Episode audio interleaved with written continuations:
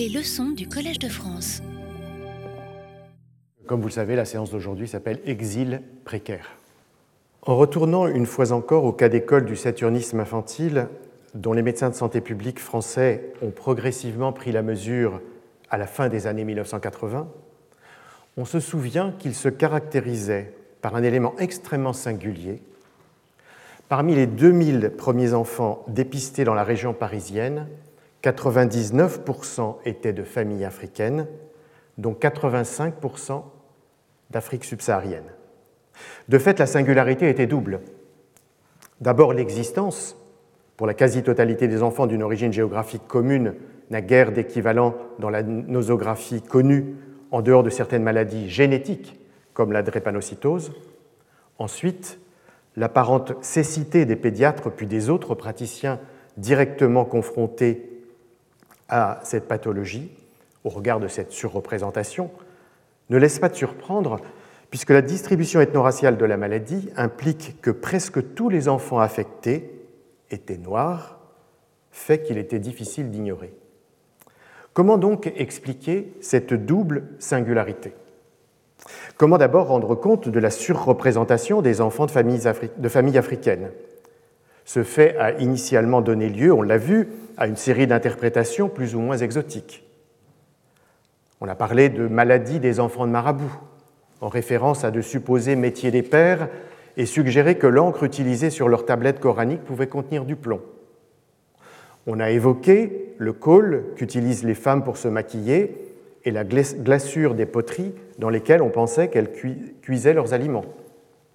On a imaginé que leur habitude de sucer de l'argile pendant leur grossesse les rendait tolérantes à l'absorption par leur progéniture d'écailles de vieilles peintures. Il a pourtant fallu se rendre à l'évidence, aucune de ces hypothèses n'était empiriquement validée, l'explication n'était pas culturelle. Elle était politique.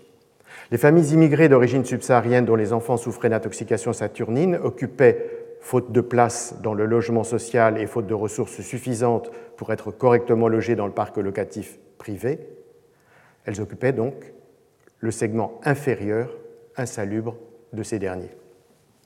Confrontées à des situations précaires tant économiquement que légalement, elles devaient se résoudre à vivre dans des appartements vétustes, loués par des propriétaires peu scrupuleux ou parfois abandonnés et squattés.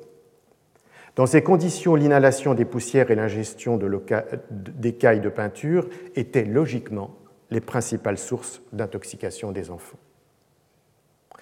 Mais comment alors interpréter l'apparente cécité des professionnels face à l'évidence de l'origine africaine et même subsaharienne de la quasi-totalité des enfants malades? Les premières années, la surreprésentation de ces familles n'est même pas mentionnée dans leurs articles et leurs rapports.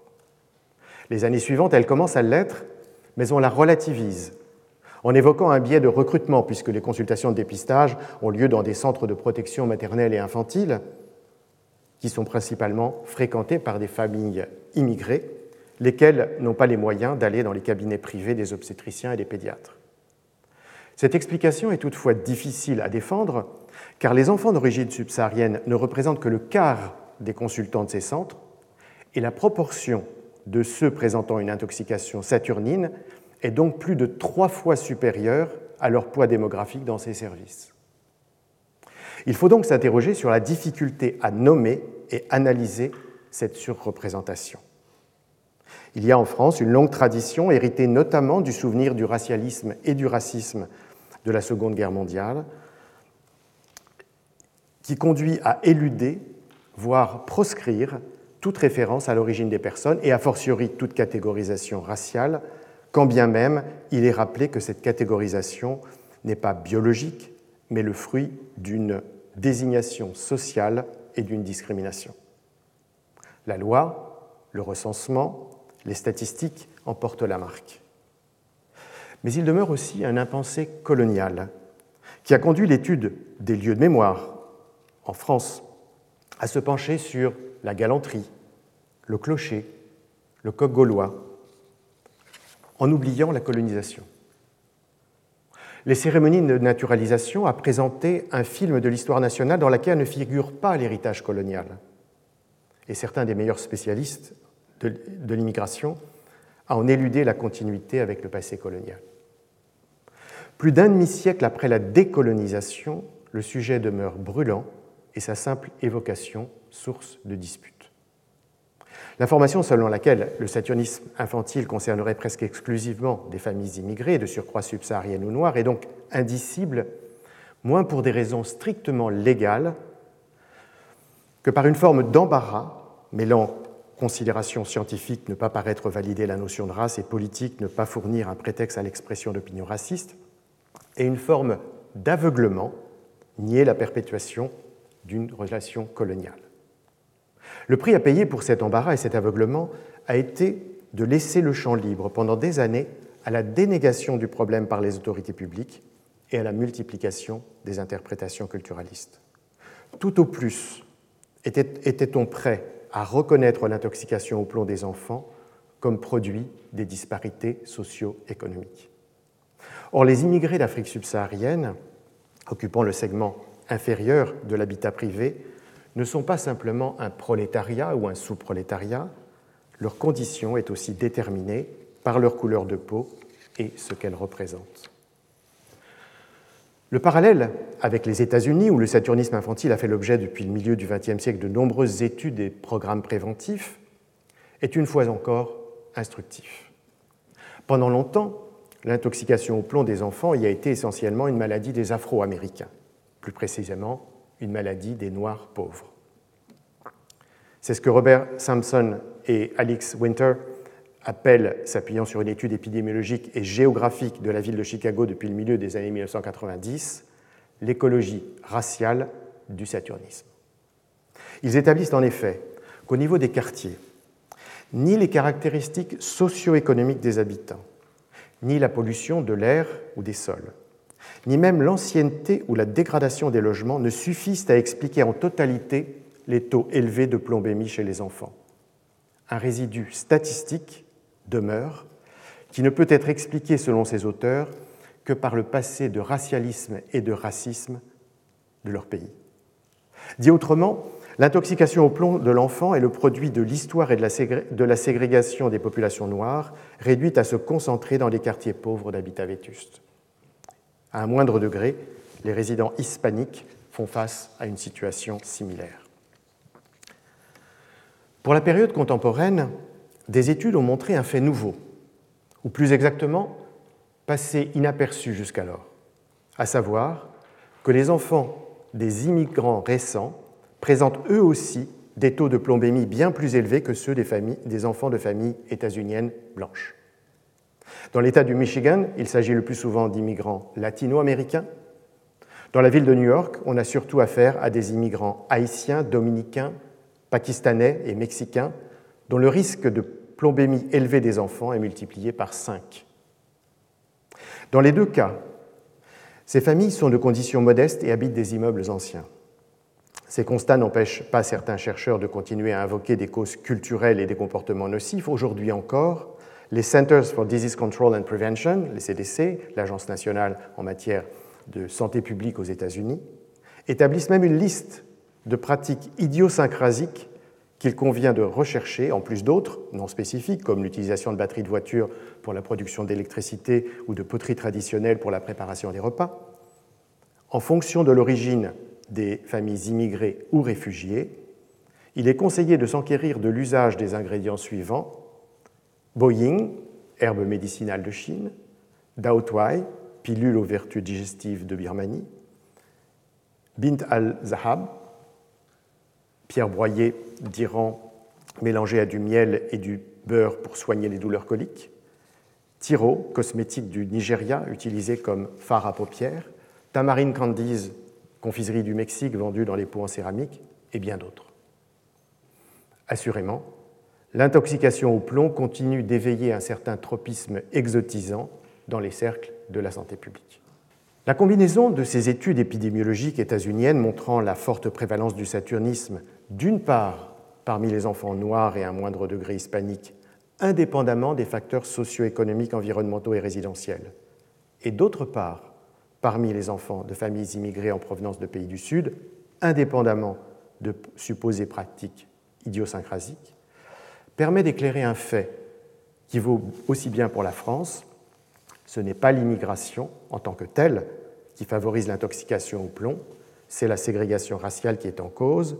En France, le saturnisme infantile n'affecte pas les immigrants venus du Canada, du Brésil, d'Iran, de Pologne ou du Portugal.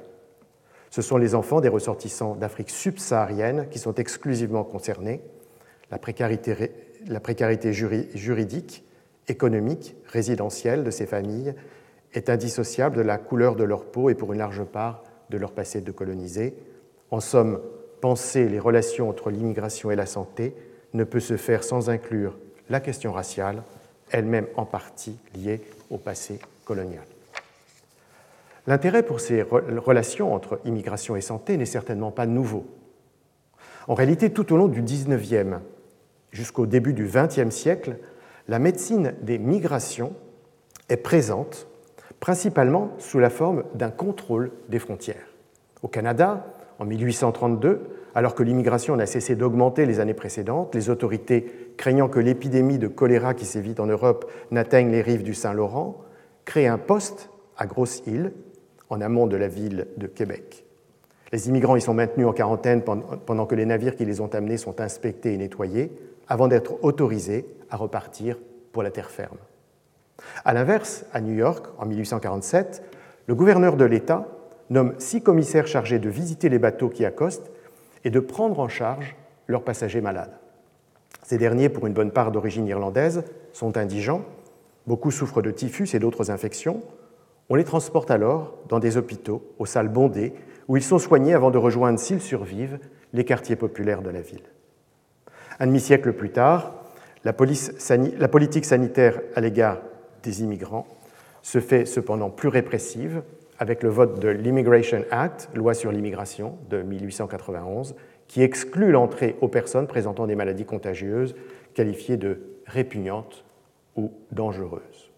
Enfin, en Angleterre, l'Aliens Order, décret sur les étrangers de 1920, qui instaure d'importantes restrictions à l'entrée sur le territoire britannique, comporte lui aussi une composante médicale, alors qu'après la fin de la Première Guerre mondiale s'évite un chômage de masse, la mesure vise à limiter l'arrivée de travailleurs, établissant pour la première fois un lien entre politique de l'immigration et marché de l'emploi. Au vu de ces divers exemples, on comprend que la santé publique est depuis longtemps associée à la maîtrise de l'immigration. Ce contrôle de la frontière obéit à deux logiques distinctes. L'une consiste à tenter de faire écran aux maladies contagieuses, l'autre opère comme une fonction subsidiaire de la régulation des flux. S'agissant des maladies infectieuses, il est évidemment ironique que les Européens installés sur les terres qu'ils ont colonisées cherchent à se protéger de ce qui vient de l'extérieur quand eux-mêmes ont décimé des populations entières par les germes qu'ils ont apportés avec eux, notamment la variole, la rougeole, la diphtérie, la syphilis et la tuberculose. S'agissant de la régulation de l'immigration, le rôle de la médecine se résume ici à seconder et légitimer des politiques ayant pour vocation de restreindre l'entrée d'étrangers sur le territoire national, bien que les circonstances influent sur l'importance accordée à l'une ou à l'autre de ces logiques, la première se renforçant évidemment en cas d'épidémie, la seconde prenant le dessus lors des tensions sur le marché du travail, un mouvement se dessine sur la période de la première vers la seconde, c'est-à-dire de la protection contre la maladie vers la réduction des migrations. La maîtrise des frontières ne se résume cependant pas aux enjeux de l'immigration pour la médecine et la santé publique.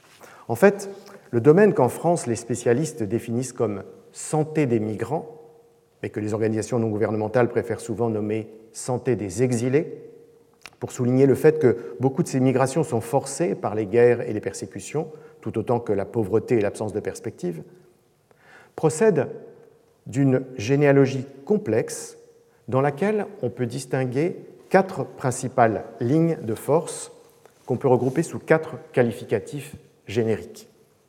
Hygiéniste, tropicaliste, différentialiste, épidémiologique. Ces quatre versions françaises de la santé des migrants se sont plus ou moins succédés depuis un siècle. Cependant, aucune n'a entièrement disparu.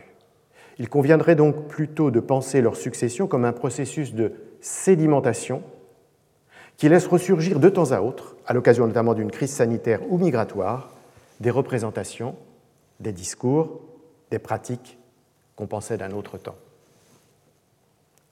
L'approche hygiéniste est un héritage du XIXe siècle avec une conception de la santé en termes de population, une expérience de la gestion des épidémies, une technicité s'appuyant sur le maniement de la statistique, une idéologie fortement marquée par le solidarisme et une pratique essentiellement de type administratif.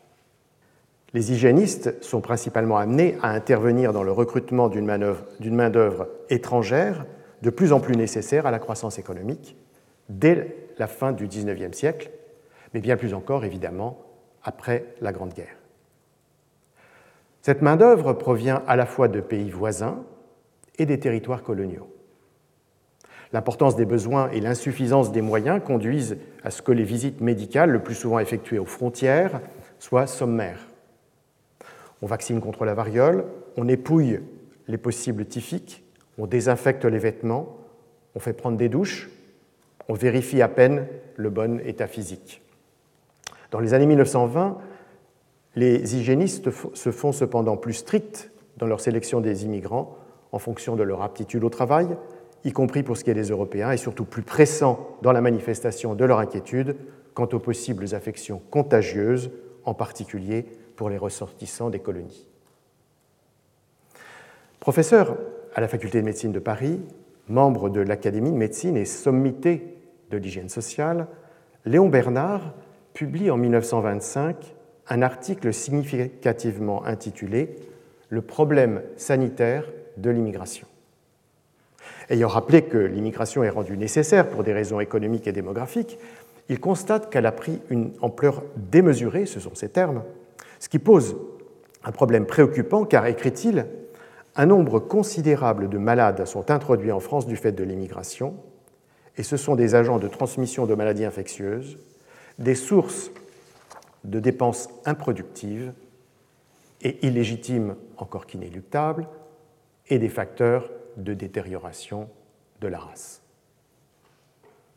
À la position exprimée par Léon Bernard font écho peu après une déclaration dans le même esprit de la Société de médecine de Paris et le choix du problème de l'immigration, c'est comme thème du 13e congrès euh, d'hygiène.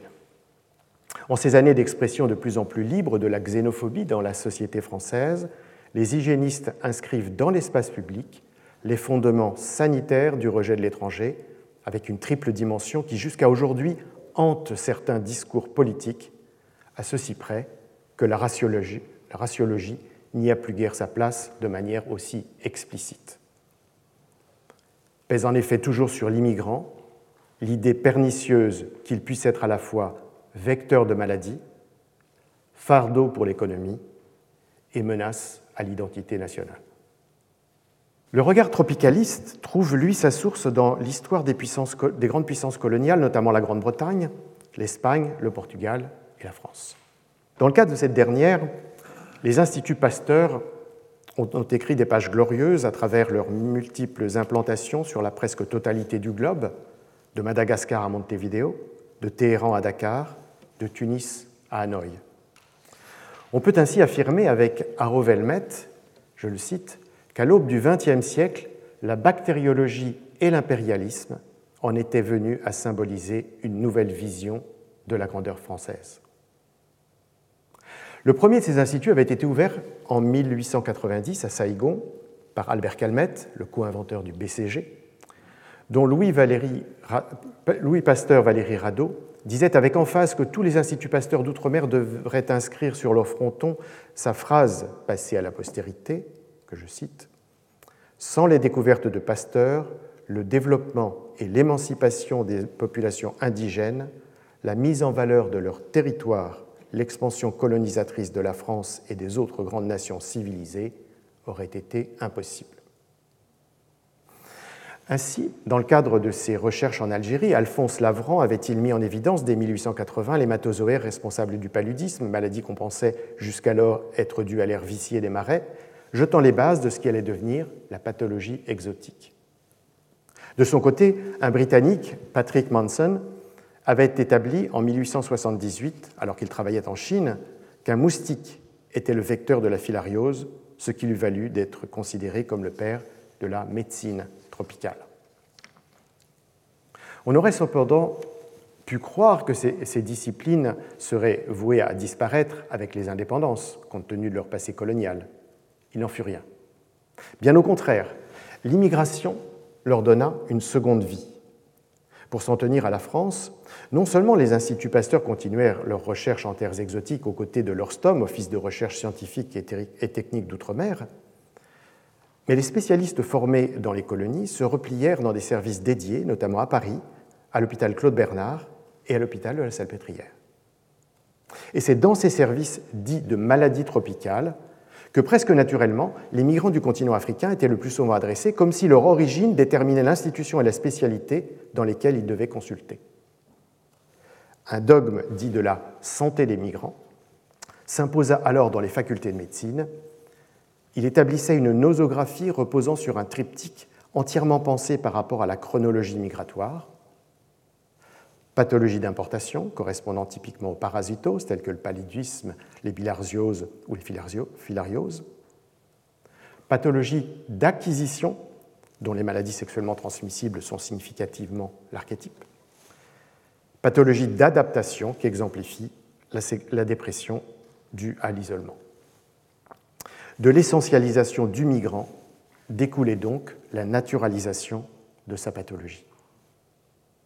Le temps passant, cette nosographie faisait toutefois de moins en moins sens, si tant est que cela eût un jour été le cas. L'existence de services de maladies tropicales se justifiait de moins en moins, alors que ni les immigrés installés de longue date, ni les nouveaux arrivants, moins nombreux et souvent urbains, ne présentaient plus ces affections. La démarche différentialiste se caractérise par une autre manière de singulariser les migrants non plus sur des bases biologiques, mais sur des fondements culturels. On peut d'ailleurs dans ce cas parler de culturalisme, qui est une forme particulière de différentialisme. Ce culturalisme se caractérise premièrement par une réification de la culture, qui conduit à penser qu'à un peuple ou un groupe correspond une culture, et tout individu de ce peuple ou de ce groupe partageant cette culture. Et deuxièmement, par la volonté d'expliquer la manière dont chacun pense et agit en fonction de sa culture ainsi définie. D'une manière générale, elle tente à radicaliser l'altérité, l'autre est irréductiblement différent. C'est dans le domaine de la santé mentale que l'approche différentialiste s'est déployée de la façon la plus explicite, et là encore, la trame s'est constituée dans l'univers colonial. Plus précisément, l'école d'Alger, sous la direction d'Antoine Porot, développe dans les années 1920 une psychiatrie musulmane, comme il l'appelle, qui en fait, selon l'historien Richard Keller, l'autorité incontestable dans l'Empire français à l'intersection entre race et physiopathologie. L'expérience de la Première Guerre mondiale, pendant laquelle le neuropsychiatre Porot s'est retrouvé médecin-chef de la région militaire de l'Algérois, lui a fait découvrir ces recrues algériennes qu'il qualifie, je le cite, de blocs informes de primitifs profondément ignorants et crédules pour la plupart. S'il reconnaît sur la base de sa pratique médicale que, je le cite encore, fixer même à grands traits la psychologie de l'indigène musulman est malaisée, il n'en livre pas moins un tableau définitif qui révèle moins la finesse d'un sens clinique que le prosaïsme d'un racisme ordinaire. De cet indigène musulman, comme il l'appelle, il écrit je le cite, que sa vie affective est réduite au minimum et tourne dans le cercle restreint des instincts élémentaires, que son plurilisme mental diffère de ceux de nos enfants en ce sens qu'on n'y trouve même pas cet esprit curieux, qu'il n'a nul appétit scientifique, pas d'idée générale, des syllogismes simples, parfois stupides dans leurs conclusions, enfin que confronté à l'expérience de la violence, son esprit est assez frustre et peu distrait et s'applique de toute sa masse inerte au traumatisme initial. Au fil des ans, Porot complétera ce portrait, non sans une certaine répétition, par divers articles ultérieurs sur, je le cite, le primitivisme des indigènes nord-africains et il développe une thèse évolutionniste concernant la fragilité des intégrations corticales et la prédominance des fonctions diencéphaliques. Ce sont bien sûr ces mots. C'est cette psychiatrie musulmane qui autorisera l'école d'Alger à se lancer dans la pratique de méthodes agressives de traitement allant de l'électrothérapie à la lobotomie. Quelques décennies plus tard, Franz Fanon, psychiatre à l'hôpital de Blida, fera dans ses écrits le procès de cette raciologie toujours en vigueur à la veille des indépendances. Évoquant, je le cite, les plaies multiples et quelquefois indélébiles faites à nos peuples par le déferlement colonialiste, il lui opposera une psychiatrie qui prend en compte les désordres mentaux des colonisateurs comme des colonisés, en raison précisément de cette situation coloniale. Si l'école d'Alger mérite l'attention, ce n'est pas seulement pour la place centrale qu'elle a occupée dans la construction d'une psychiatrie coloniale. C'est aussi pour l'empreinte qu'elle a laissée, après les indépendances, sur la définition de la santé mentale de l'immigré, et notamment de l'immigré maghrébin. Plus que par la présence en métropole des élèves de Pau, dont certains ont occupé des fonctions hospitalo-universitaires prestigieuses, Jean Sutter à Marseille, Yves Pellissier à Paris notamment, cette empreinte s'est marquée par l'expression autorisée d'une clinique racialisée, souvent traversée de stéréotypes racistes, dans le domaine de la psychiatrie, mais aussi de la médecine. Deux diagnostics dont on a fréquemment affublé les malades originaires d'Afrique du Nord en témoignent. La sinistrose et le syndrome méditerranéen. On trouve la première dans certains manuels de psychiatrie et on entend prononcer le nom du second dans les couloirs des hôpitaux ou les cabinets des médecins. Le genre intervient dans l'attribution de ces diagnostics, la sinistrose étant presque toujours masculine et le syndrome méditerranéen souvent féminin.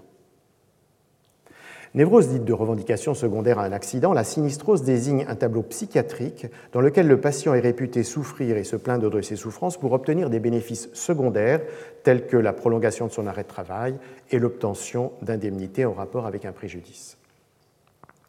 Décrit pour des ouvriers français dans la première moitié du XXe siècle, le diagnostic a été largement appliqué dans la seconde moitié aux ouvriers nord-africains blessés sur les chantiers.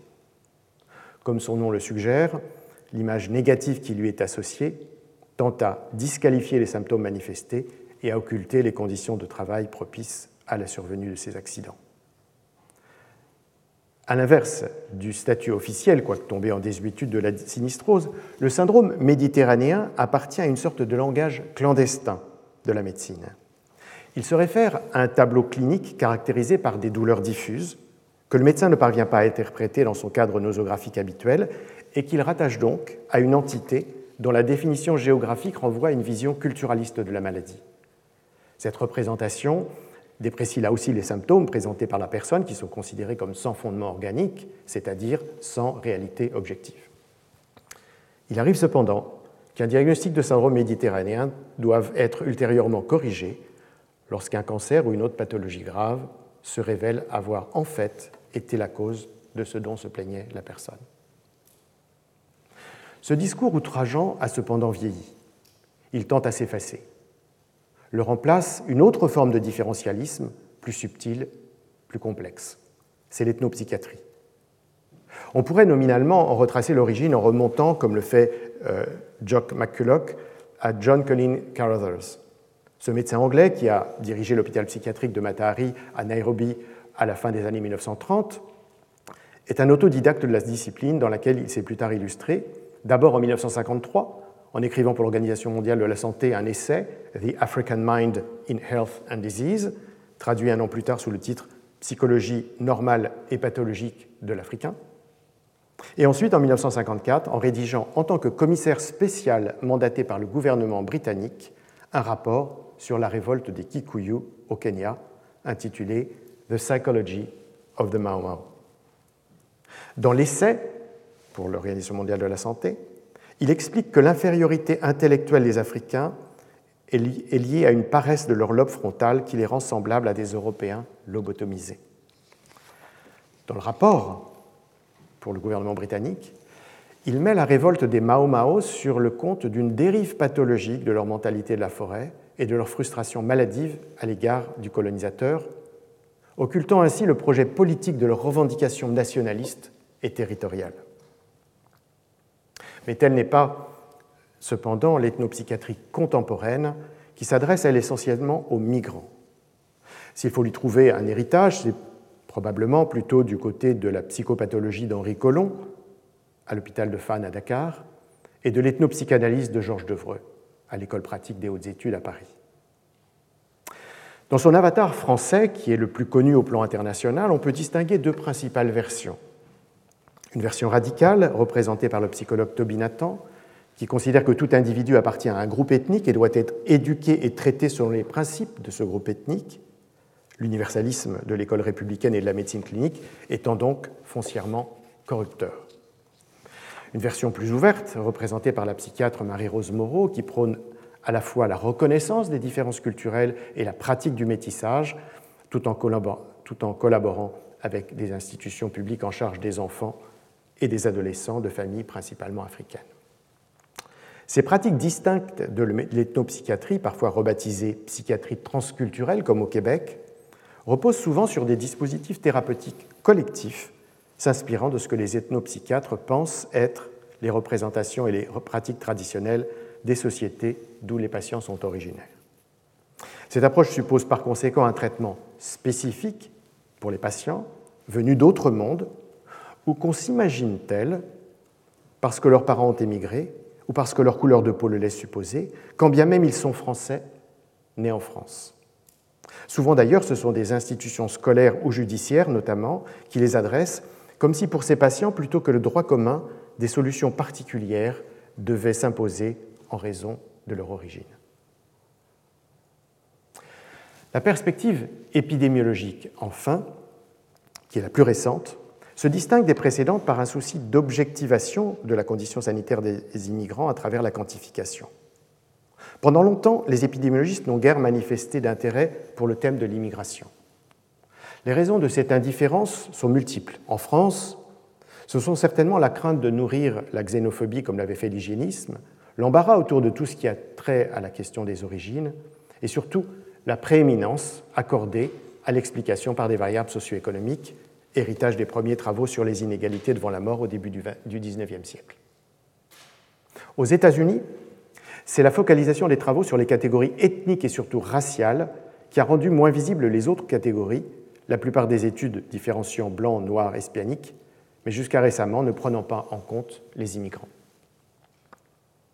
Quant aux raisons qui expliquent à l'inverse l'actuel développement des travaux épidémiologiques sur le sujet, elles tiennent d'une part à la place grandissante occupée souvent sous une forme polémique par la question de l'immigration dans le débat public, et d'autre part à la préoccupante vulnérabilité croissante de ces immigrants en matière de soins et de santé, résultant notamment des politiques nationales et internationales à leur égard. Il y a donc à la fois une demande et une nécessité sociale de connaissance. Or, ce que montrent les recherches épidémiologiques ne correspond pas exactement à ce qu'on pouvait supposer.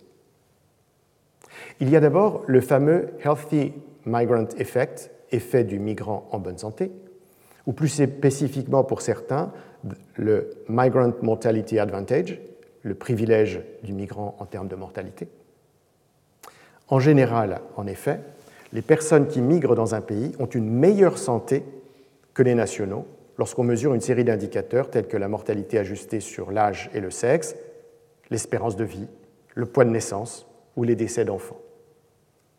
Ce résultat, qui n'est pas de surprendre puisqu'ils viennent de pays plus pauvres et s'installent dans des pays plus riches, où ils se trouvent souvent relégués dans le segment inférieur de la société, est retrouvé dans de nombreuses études portant par exemple sur les Turcs en Allemagne, les Européens du Sud en Suède et les Latino-Américains aux États-Unis. L'étonnement suscité par ces constats, alors même qu'on sait que les immigrants ont en général des conditions de vie plus difficiles et un accès aux soins moins aisé que les autochtones, a conduit à suspecter des biais. Ces derniers concernent à la fois les entrants et les sortants. Dans le premier cas, les entrants, il s'avère en effet que celles et ceux qui migrent sont en moyenne plus robustes que celles et ceux qui restent.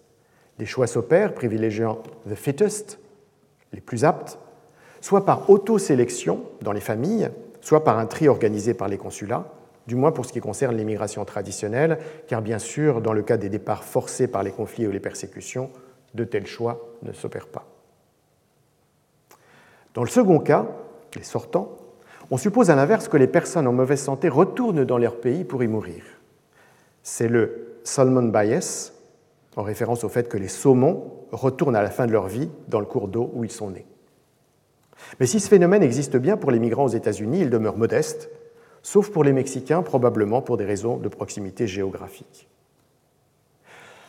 Il n'est pourtant pas certain que ces biais supposés suffisent à expliquer les différences observées en faveur des immigrants, du moins dans un grand nombre d'études. On pense en effet que le mode de vie plus sain joue un rôle important, notamment en termes d'alcoolisme et de tabagisme, de nourriture et d'activité, expliquant le paradoxe du migrant en bonne santé.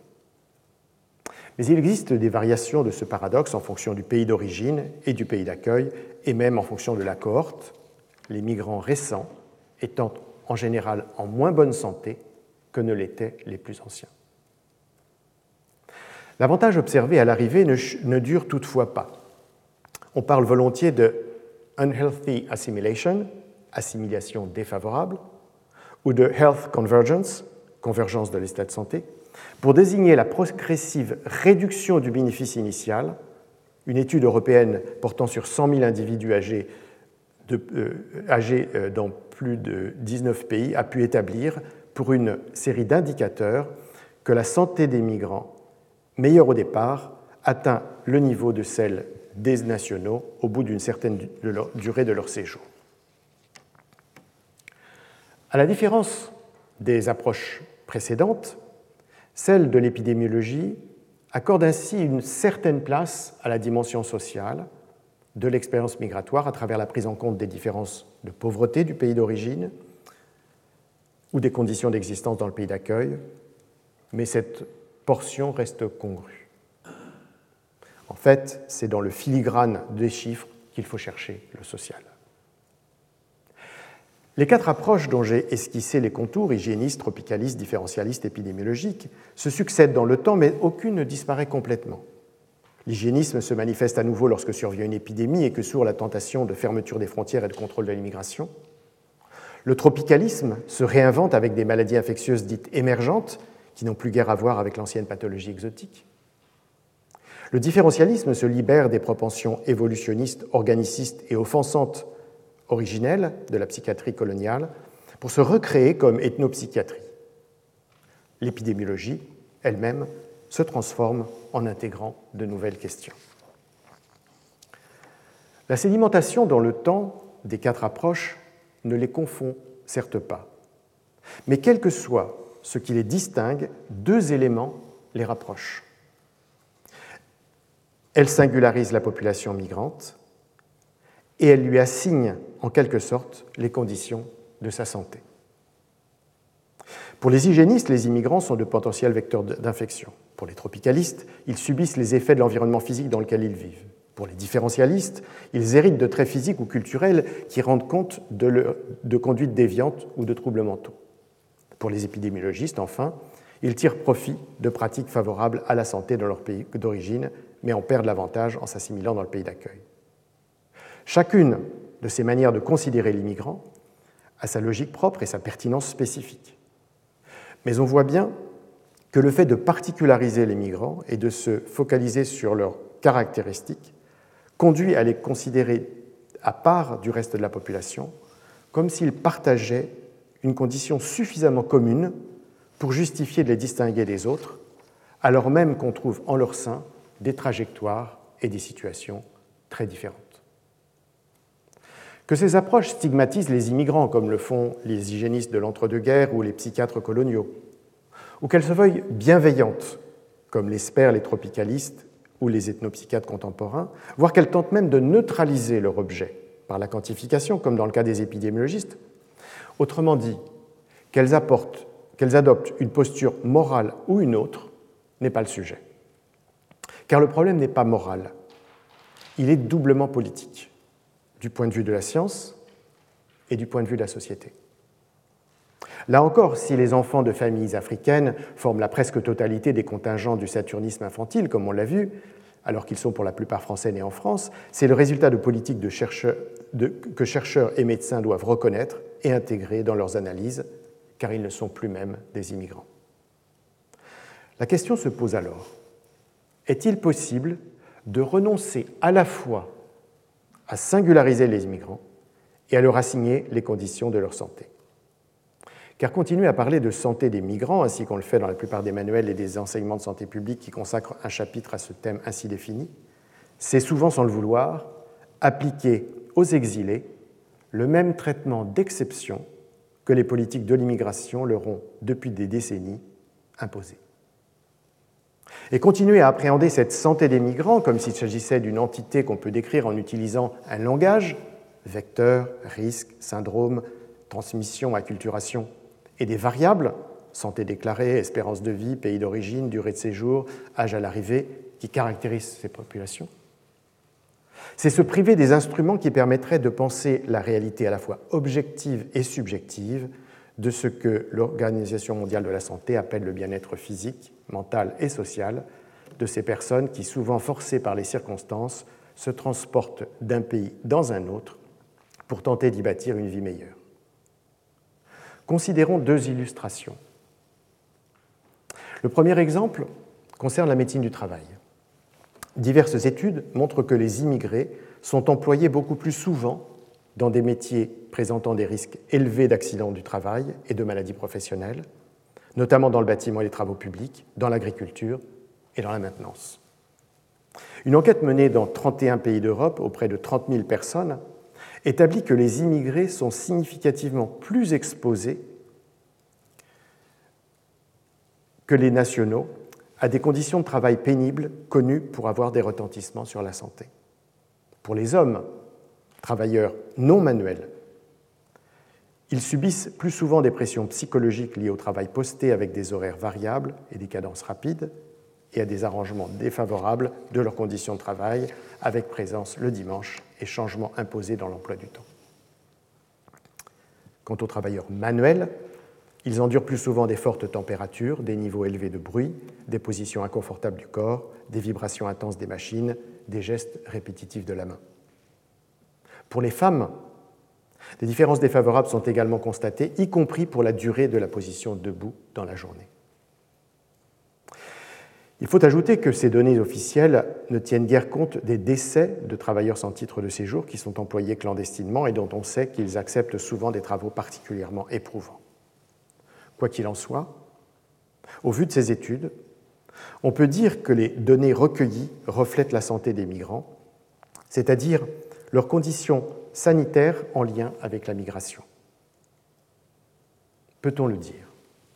Ou bien faut-il plutôt dire qu'elle révèle la manière dont on traite la main-d'œuvre immigrée dans les différents mondes du travail, dont on, l'exploite au nom de la flexibilité de la production, dont on la place dans des postes les plus difficiles, dont on l'expose plus à des nuisances diverses, dont on la protège moins contre les risques, dont on lui accorde moins de temps pour se former à la prévention.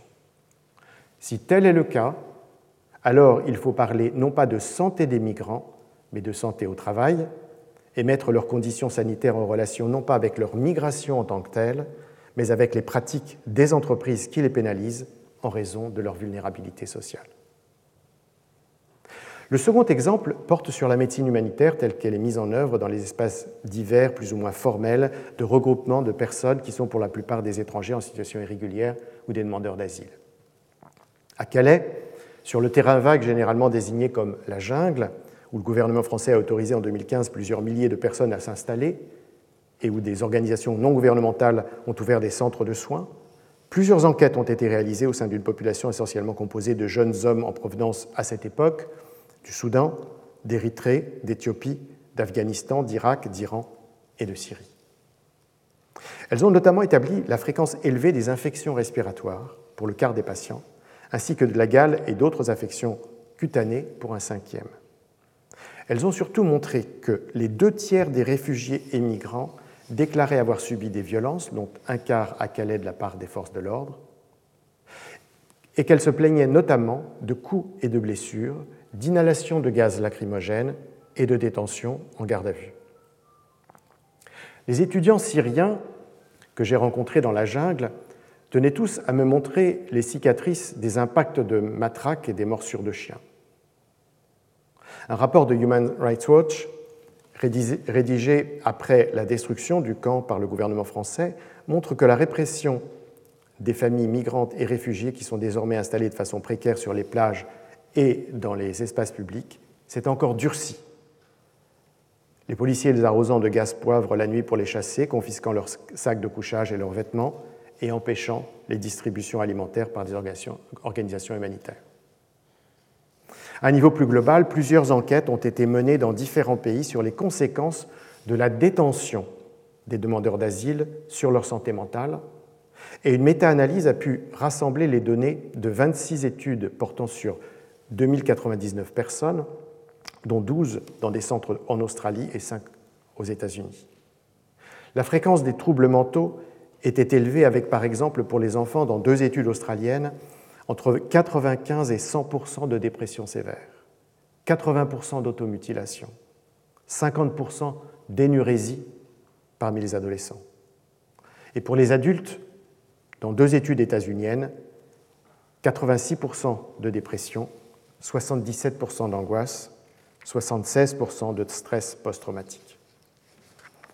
Bien qu'une partie de ces troubles psychiatriques et psychologiques puisse avoir évidemment une origine euh, par les violences subies dans le pays d'où ils viennent, les niveaux plus élevés de détresse psychique parmi les personnes détenues que parmi celles non détenues indiquent que les conditions de détention sont en cause, redoublant souvent des souffrances antérieures. Doit-on là encore analyser ces pathologies et ces souffrances en termes de santé des migrants, comme si la migration en elle-même était ce qui caractérise ou détermine leur état de santé. Ou bien faut-il considérer que les infections respiratoires et les affections cutanées des réfugiés sont le résultat des hivers de confinement sans chauffage, dans l'insalubrité et la promiscuité de baraques ou de tentes installées sur des campements plus ou moins tolérés, et que les troubles mentaux développés par les adultes et plus encore par les enfants demandeurs d'asile sont la conséquence de la peur, de l'attente et de l'incertitude, ainsi que des vexations, des violences, des destructions de leurs abris et de leurs maigres biens perpétrés par les forces de l'ordre. Si l'on interprète les choses ainsi, alors il ne faut plus parler dans ces conditions de santé des migrants, mais peut-être inverser la perspective pour penser à la, place la santé de la société qui traite ainsi celles et ceux venus y chercher un refuge. Les deux illustrations de la santé au travail et de la santé dans les camps portent sur les conditions faites aux personnes immigrées ou immigrantes dans les pays dits d'accueil. Il faut cependant se souvenir de la mise en garde qu'adressait le sociologue Abdelmalek Sayad. Toute étude des phénomènes migratoires, disait-il, qui néglige les conditions d'origine des émigrés, se condamne à ne donner du phénomène migratoire qu'une vue à la fois partielle et ethnocentrique, d'une part comme si son existence commençait au moment où il arrive en France, c'est l'immigrant et lui seul et non l'émigré qui est pris en considération, et d'autre part, la problématique explicite et implicite est toujours celle de l'adaptation à la société d'accueil.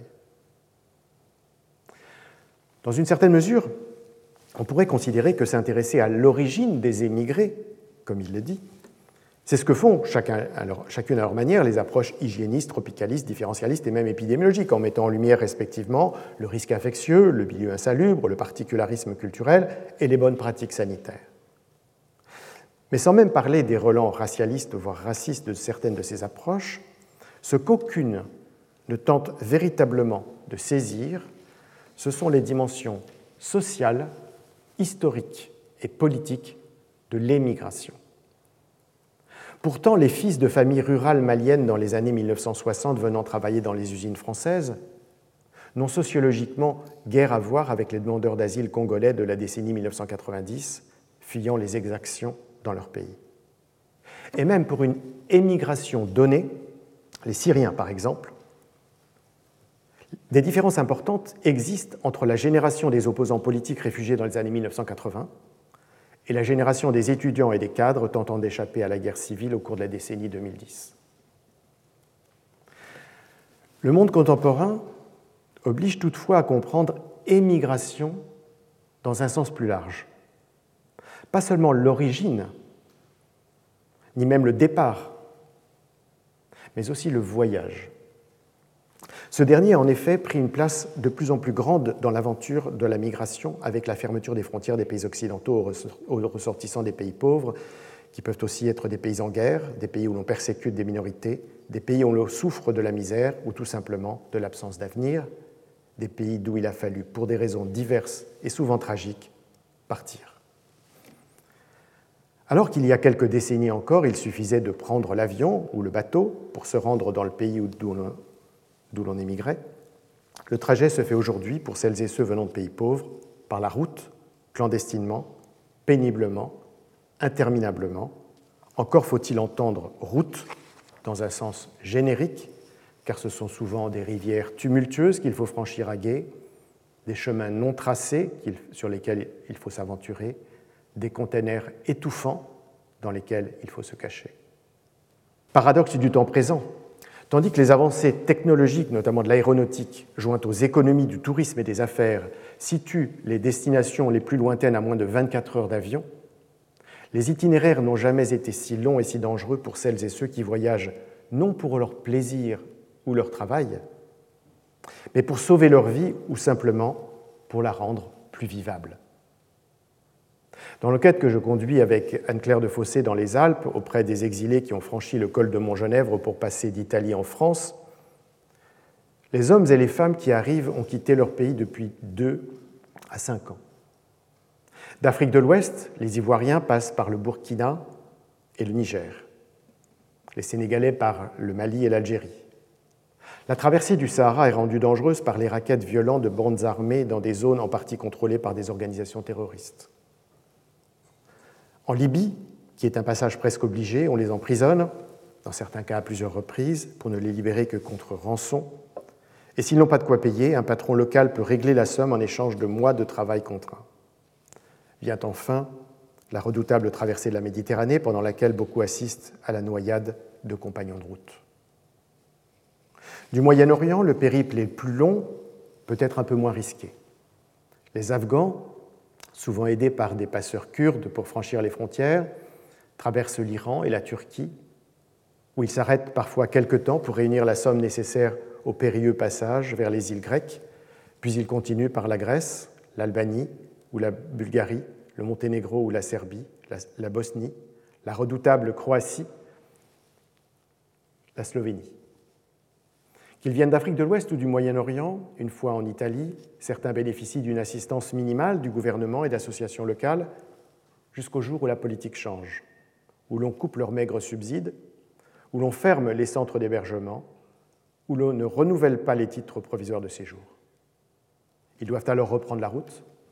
Une fois qu'ils ont franchi les Alpes, en prenant parfois des risques importants dans le froid et la neige, évitant routes et chemins et s'aventurant dans la montagne pour ne pas être vus de la police aux frontières, ils prennent le train, dans le meilleur des cas pour rejoindre un parent ou un ami qui les hébergera, et sinon pour s'amasser dans les abris de fortune autour de Paris ou de Calais, sans point d'eau ni sanitaire, à la merci des aides alimentaires des associations et au gré des expulsions brutales par les forces de l'ordre. Aujourd'hui, par sa durée et par les risques auxquels elle expose, la migration en tant que telle prend ainsi un sens nouveau elle est une période de la vie indéterminée, aléatoire, avec un début mais rarement une fin, car l'exilé, toujours potentiellement rejeté et chassé, au moins jusqu'à ce qu'il bénéficie d'un titre de séjour, ne sait jamais de quoi sera fait son lendemain. Pour autant qu'on l'autorise à la déposer, sa demande d'asile ne le protège même plus d'une expulsion pour peu qu'il ait été contraint de déposer ses empreintes digitales dans le premier pays traversé. Produit des politiques contemporaines de lutte contre l'immigration, sa forme de vie est indécise et flottante, ce qui n'est pas sans conséquence sur son état de santé. Ultime paradoxe donc.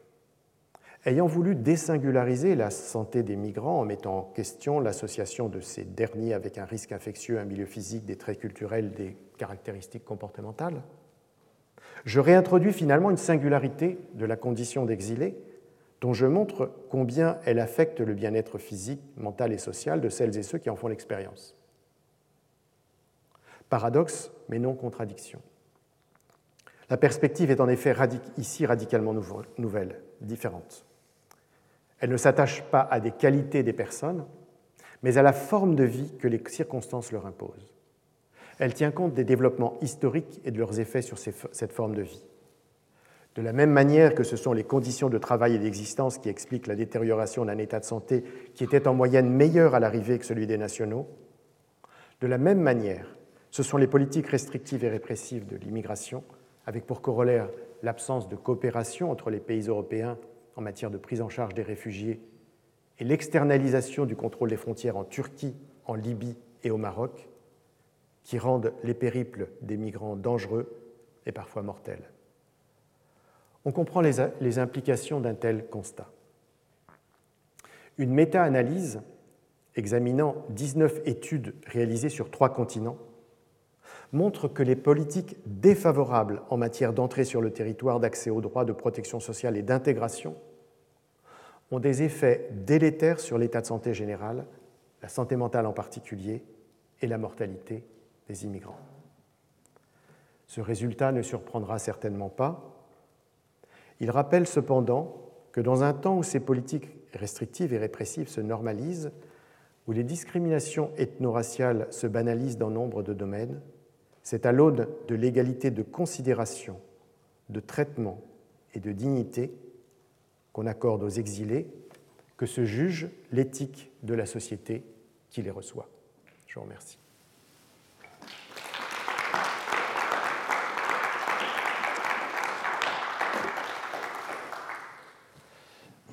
Certains d'entre vous euh, m'ont demandé euh, s'il y, aurait une, bibliographie. Euh, alors, d'une part, il y aura la publication de ces, de, ces leçons, de ce cours, au seuil le 2 septembre. Donc, donc il y aura là tous les, tous les éléments précis, toutes les notes qu'évidemment je ne peux pas vous, vous livrer et toutes les, toute la bibliographie. Euh, et d'autre part, notamment pour les, pour les étudiants qui le, qui le, souhaitent, je pourrais leur fournir euh, une bibliographie euh, avant, avant cela. Voilà. Retrouvez tous les contenus du Collège de France sur www.colège-2-france.fr.